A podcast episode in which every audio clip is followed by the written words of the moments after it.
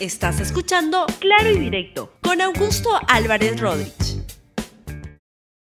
Bienvenidos a Claro y Directo, programa de LR.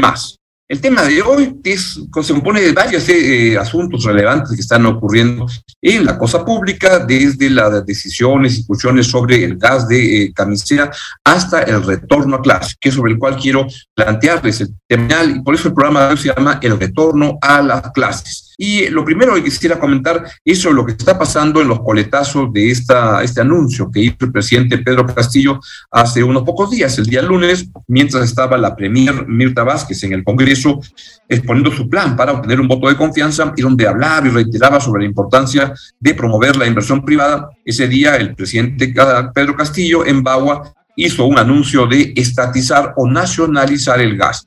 Ello ha dado lugar a varios intérpretes desde el propio Estado como el señor eh, Pedro Frank, el ministro de Economía, que lo que lanzó fue lo siguiente. Y veamos, por favor, el tuit que puso el ministro.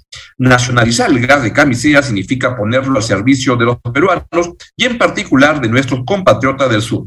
No significa de ninguna manera estatizar la actividad privada, productiva. Eh, la, la, masificación del gas para beneficio de todos los peruanos es nuestro compromiso. Es lo que trata de explicar el ministro de Economía, Pedro Franque, porque él había estado explicando que no iban a haber expropiaciones, etc. El problema es que el presidente Castillo dijo estatizar. Aquí el presidente, este, el ministro Franque está adorando la píldora y la verdad de las cosas es que la distinción entre nacionalizar, estatizar, expropiar, eso está en la cabeza de Pedro Franque y un grupo de personas que buscan marear la perdiz porque ocurre que significa exactamente lo mismo, desde el diccionario hasta los hechos y de alguna manera quieren copiar el modelo boliviano que implica una serie de renegociaciones, pero acá el presidente es el más entusiasta con expropiar, con estatizar, y eso es lo que está generando un daño enorme.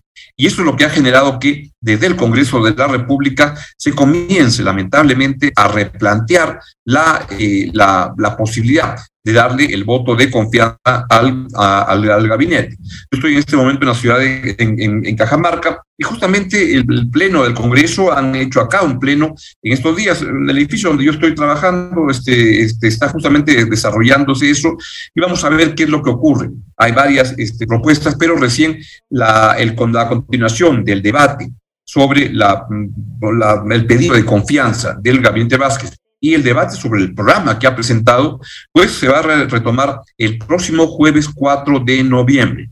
Y ahí estoy seguro que va a salir a relucir todos los temas sobre camisea y van a estar sonando y dando, pero lo evidente es que el presidente Pedro Castillo de esa manera simplemente lo que creo es un gran problema para, para varias cosas. Primero, para la ratificación y para darle la confianza al gabinete Vázquez. Segundo, sobre la confianza que se requiere en la economía para poder invertir, para poder crecer, porque la inversión genera crecimiento y el crecimiento genera empleo. Y eso es lo que afecta el presidente Castillo con declaraciones tan extravagantes como las que lanza y que cree que al día siguiente con un tuit y enviando a dos intérpretes a decir que la traducción correcta no es como dice la prensa, que lo saca fuera de contexto, etcétera, ya algo que ya conocemos de sobra en la gente del gobierno y de cualquier gobierno, ¿no? La verdad, pues la verdad significan lo mismo. Y esto ocurre además cuando ya hay una comisión multisectorial creada por este gobierno para evaluar el tema. Sin que esa comisión hubiera llegado a una, a una conclusión, el presidente lanza su ah, anuncio expropiador, estatizador, nacionalizador, que significan lo mismo. Y la consecuencia es que por su culpa el dólar sube, por su culpa se este, genera un clima de menor confianza en la perspectiva económica del país, por su culpa se afecta la calidad de vida. Ya es hora que el presidente Castillo se ordene, este, se ocupe de, de, de, saber que una declaración presidencial no es algo que se tira nada más y no pasa nada, no es un comentarista de las cosas ya no es un candidato que va de plaza en plaza para buscar votos, es un presidente de la República. Y eso es algo que ojalá se pueda dar cuenta más temprano que tarde, porque su gobierno se vuelve tremendamente inestable con declaraciones absurdas como las que este, lanza el señor Pedro Castillo lunes, miércoles y viernes, y cree que no pasa nada, y eso es lamentablemente algo que hay que ver cómo se puede corregir. Los responsables están en Palacio de Gobierno y lo que debe ocurrir, creo yo, desde las posiciones de, de, izquierda que están interesadas en que ese gobierno tenga éxito, pero todo el país debe estar interesado no tenga éxito, no deben dorarle la, la, píldora y decir, como dice el día de hoy, alguien muy reputado y con mucha este, prédica en el sector de izquierda, como el sociólogo Silencio López, que dice que lo que pasa es que a Pedro Castillo no lo pueden domesticar, a diferencia de otros presidentes, y por tanto, uno puede concluir de lo que dice Silencio López, pues puede ser alguien que lanza lo que quiere, dice lo que dice y no pasa nada. Con esos consejos, este gobierno de izquierda va a fracasar. Cualquier gobierno de izquierda tiene y puede, puede y tienes que este, ser un gobierno eficaz, eficiente, con buenos resultados, un gobierno para que haya menos pobres en este país este, con tanta riqueza. Pero al paso que vamos, ya vamos a llegar a los 100 primeros días de gobierno y aquí, lamentablemente, todavía no se ve nada que valga la pena que alguien pueda decir que las cosas están caminando en la dirección correcta. Y esto me lleva a un este, segundo tema, y, pero, perdón, quiero, este, sobre ese tema es el comentario que hizo la, que la presidenta del Congreso, la señora Mari Carmen Alba, quien dice que este, se van a, van a ver si citan a la ministra Vázquez para que explique este asunto de camisea. A ver, escuchemos a la señora Alba. Usted se contextualiza considerando que todavía no se pide el voto de confianza. Bueno, esa moción seguirá su curso, el procedimiento debido y muy probable, probable que se pueda ver el mismo jueves, ¿no? Porque ya hemos, vamos a agendar el voto de investidura y la presentación de, terminar, ese que quedó suspendido, por, ya sabemos, por, por el fallecimiento de nuestro colega eh, Fernando Herrera. Entonces eso se va a ver seguramente el jueves, ¿no? Y, efectivamente, bueno, hay una preocupación, ¿no? Entendemos eh, la presentación de esa moción porque la idea de estos mensajes contradictorios eh, eh, no, no, no es un buen mensaje, ¿no? Para, ni para la reactivación económica, que es lo que realmente la gente necesita. Y lo que piden, ¿no? En todas las encuestas, el, el análisis, ¿no? Y la conclusión es que la población quiere reactivación económica y empleo. Y este tipo de mensajes contradictorios no ayuda a la estabilidad económica y a atraer inversión privada, que es lo que tanto necesitamos. ¿Cuál es su lectura, cuál es su posición personal eh, como presidente del Congreso frente a estas, estas versiones que se vienen dando? Bueno, no sé, cómo están un poco confundidos o les falta un poco dialogar y comunicarse entre ellos. Eh, yo exhortaría al Ejecutivo a que eh, dieran solo un mensaje. Así como desde el Congreso damos solo un mensaje desde el 26 de julio y que nosotros queremos efectivamente trabajar por la gobernabilidad, por proyectos de ley positivos para la reactivación económica. Estamos cumpliendo con nuestra promesa de hacer una sesión descentralizada y de llegar a la población, le pedimos al Ejecutivo que nos dé solo un mensaje.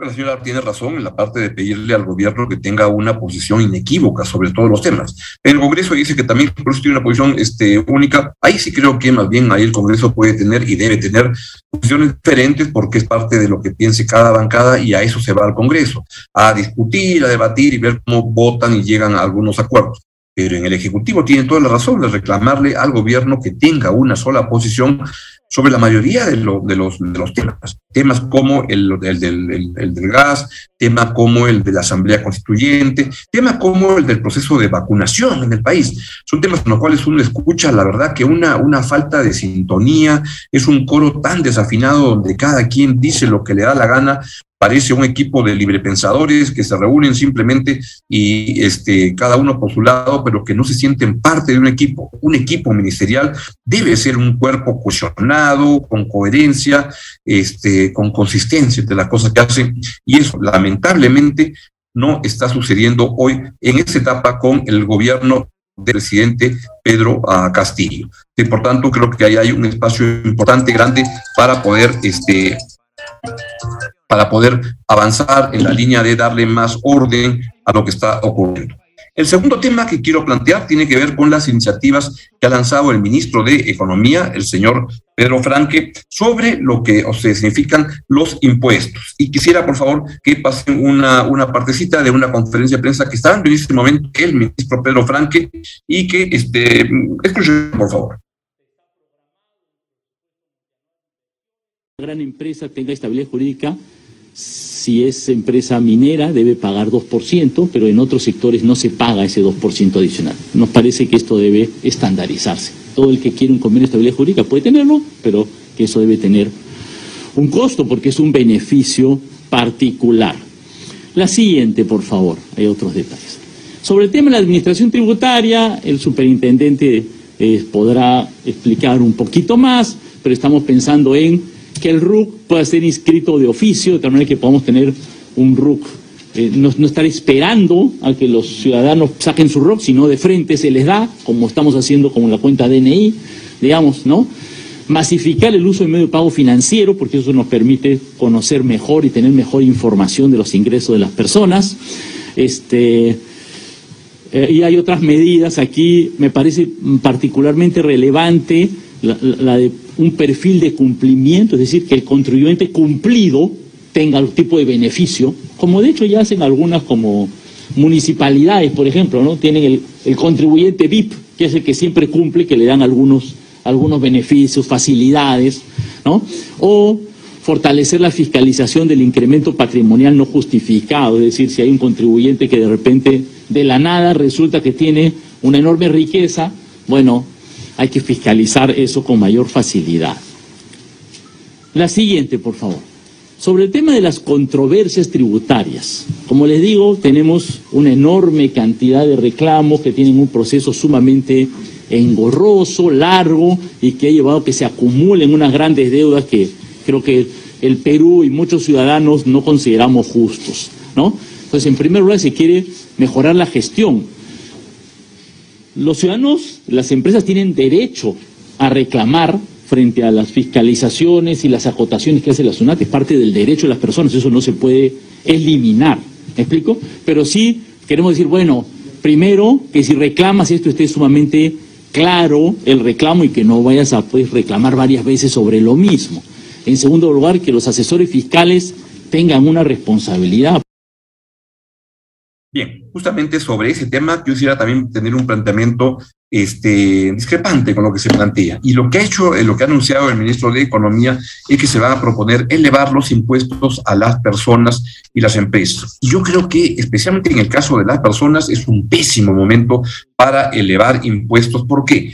Porque el gobierno en este momento no cuenta con, con recursos, programas para lo que requiera más gasto. Pero más allá de eso, lo que quiero hacer eh, notar es que las personas salen tremendamente deterioradas de lo que ha sido estos dos años de la, de la, de la pandemia, donde se han este, perdido empleos, se han reducido los, los, los, los sueldos, donde este, la gente ha tenido en muchos casos que quemar eh, ahorros o activos del, para que iban a ser de consumo en el futuro, fondos de, de, pensiones o cosas como esas, para poder sobrevivir. Y además, y por tanto viene la persona con mucha debilidad, pero además lo que ocurre es que estamos en una situación en la cual las cosas tampoco están tan claras para adelante. Empleos se siguen perdiendo, los sueldos se siguen cayendo, entonces se tiene que actuar con tremendo cuidado y es un momento fatal para poder aplicar una, una medida, una iniciativa como esta que no va en la dirección correcta de permitir que las personas puedan tener más recursos para gastar. Y lo que en verdad se requiere en el país, más que bonos para repartir, que es algo que a la izquierda lo, la, la, pone eufórica y tan, tan, este, tan eufórica con esos temas, lo que se requiere es crear trabajos. Y el trabajo se crea con inversión, con inversión privada, que es lo que produce el crecimiento económico, que es lo que produce el empleo. Es por ahí. La idea de crear bonos y bonos la verdad que este, está bien para los sectores más pobres, pero lo que se necesita en el país es condiciones para crear empleo. Y créanme, la situación económica de las empresas en este momento sigue siendo tremendamente débil y la perspectiva es tremendamente oscura. Por tanto, es importante que esto se, el, gobierno lo interiorice y el ministro de Economía en particular y se dé cuenta que iniciativas de incrementos de tasa de impuestos en este, en este momento, en esta oportunidad, es una pésima decisión y creo que hay que oponerse y me parece que el Congreso debería ser firme en oponerse a una iniciativa como la que está planteando el ministro de eh, Economía, el señor Pedro Frank. Por último, el último tema que quiero tratar hoy día también es un tema importante en el acontecer eh, cotidiano y tiene que ver con el inicio de clases. Yo estoy en Cajamarca, como les he dicho, y ayer el, el, gobernador Mesías Guevara hizo un anuncio y quisiera que por favor pongan el tweet donde lo que anuncia es que este, le voy a pedir al presidente Pedro Castillo y al ministro de eh, Educación que nos acompañen en la decisión del regreso seguro a las clases presenciales de nuestros estudiantes. En Cajamarca se está anunciando ya el retorno a las eh, aulas por una serie de consideraciones. La vacunación ha avanzado de manera importante, y lo que no está muy fuerte es la conectividad. Y ocurre que en Cajamarca hay muchas regiones apartadas, alejadas, donde la conectividad es muy, muy, muy baja y entonces eso lo que genera es que en realidad en los hechos los chicos, las chicas están perdiendo lo otro año de clases. Y esto es lo que hay que ver cómo se puede este, contrarrestar. Y la mejor manera es ya volviendo a clases, empezando en un contexto en el cual la pandemia en el Perú está en indicadores afortunadamente bajos, en los cuales la, la vacunación ha avanzado de manera este, relevante, importante, y por tanto se debería ya ir con cuidado, como ya lo han hecho muchísimos países en la, en la región, de ir volviendo al retorno a las aulas. ¿Qué es lo que ocurre? Lamentablemente es que hay alguien que, eh, o a un sector que no le interesa esto, y es, por un lado, o de repente es el mismo lado, del brazo magisterial del sindical de los maestros vinculado al presidente Castillo, que no quiere el retorno a clases. Y ahí tenemos este, de manera destacada lo que significa la presencia del, eh, del ministro de Educación, el señor Carlos Gallardo, que ha hecho un planteamiento que va en dirección este, contraria, porque lo que ha dicho es una, este, una cosa complicada de entender, pero que lleva a pensar que todavía no quieren el retorno a clases. Y es que habla de que el retorno a clases será con una movilización social participativa. Mejor escuchen ustedes mismos al ministro Carlos Gallardo. Retornar a las aulas. Queremos reencontrarnos con nuestros alumnos pero queremos que este retorno y que este regreso no tenga el carácter dramático y terrible que tenía la crisis de la educación en el 2019. La crisis no la ha causado la pandemia, la crisis ya estaba instalada. Perdón. Les decía que la crisis ya estaba instalada en nuestra patria, la crisis educativa, esta dramática esta hermosa tarea educativa atraviesa ahora una dramática situación, más dramática aún acrecentada por el COVID. No queremos volver a esa escuela dramática, terrible. Queremos regresar con una nueva escuela, con una nueva educación. Y queremos por eso hacer esta movilización social en la que todos los, todos los que nos preocupamos por la educación impulsemos. Yo soy Saint, Simoniano. Lo que decía Saint Simón era la educación es el único proceso social que puede transformar la sociedad sin derramar una sola gota de sangre ni una sola lágrima. Queremos aprovechar esa potencialidad de la educación para hacer una nueva sociedad, contribuir a eso. Y por eso, señores periodistas, queremos que esta movilización social no venga desde arriba, no sea una resolución solamente ministerial. Queremos que cada escuela, con su comunidad educativa, con su director liderando este proceso, tenga su plan de retorno. Señor ministro de Educación, el señor Carlos Gallardo propone un trabalenguas en el cual no se entiende qué es, cuándo podría ser el momento para el retorno a clases, pero lo evidente es que él está vinculado, muy, muy en línea, alineado con estos, estos sectores del magisterio, de los maestros que no quieren volver a clases, y en esa línea, lo que hay hoy en día en el Ministerio de Educación es un señor como el que están viendo que no es interesado en mejorar la calidad de la educación peruana, sino que es como un representante sindical de los maestros, de un sector de los maestros en el Ministerio de Educación. Es lo que hoy tenemos y es lamentable y significa un tremendo retroceso con respecto a lo que pudo haber significado la gestión del exministro Juan Cadillo en el Ministerio de Educación. Es así como vamos y ojalá que se imponga la sensatez y por lo pronto ojalá que el señor presidente Pedro Castillo apoye al señor gobernador de Cajamarca, Mesías Guevara, en su iniciativa de ya el retorno a clases y a ver si es que el señor Carlos Gallardo nombra una vez a los viceministros de Educación. No hay con quién coordinar en el Ministerio de Educación hoy en día. Es un gobierno en las nubes de la politización y la ideologización, pero que no ata ni desata en políticas públicas efectivas para mejorar la, la calidad de vida de la opinión pública. Es todo lo que les quería comentar el día de hoy. Es momento de retirarme. Chau, chau.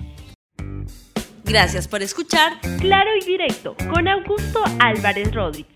Suscríbete para que disfrutes más contenidos.